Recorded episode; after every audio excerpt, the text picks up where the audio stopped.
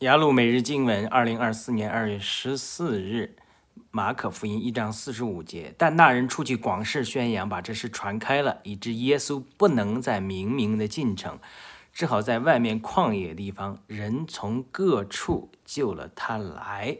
这个故事的背景是一个呃患麻风的病人来到主面前，他说：“如果你肯医治我，呃，你我必得医治。”主说：“我肯，你洁净了嘛？”然后就吩咐他：“你不要告诉别人，只要，呃，把你的这个身体这个祭司查看，然后呢，献上摩西规定的礼物，就不要告诉人。”但他却不听耶稣所讲的，告诉了别人，所以打乱了耶稣的计划，他不能进城。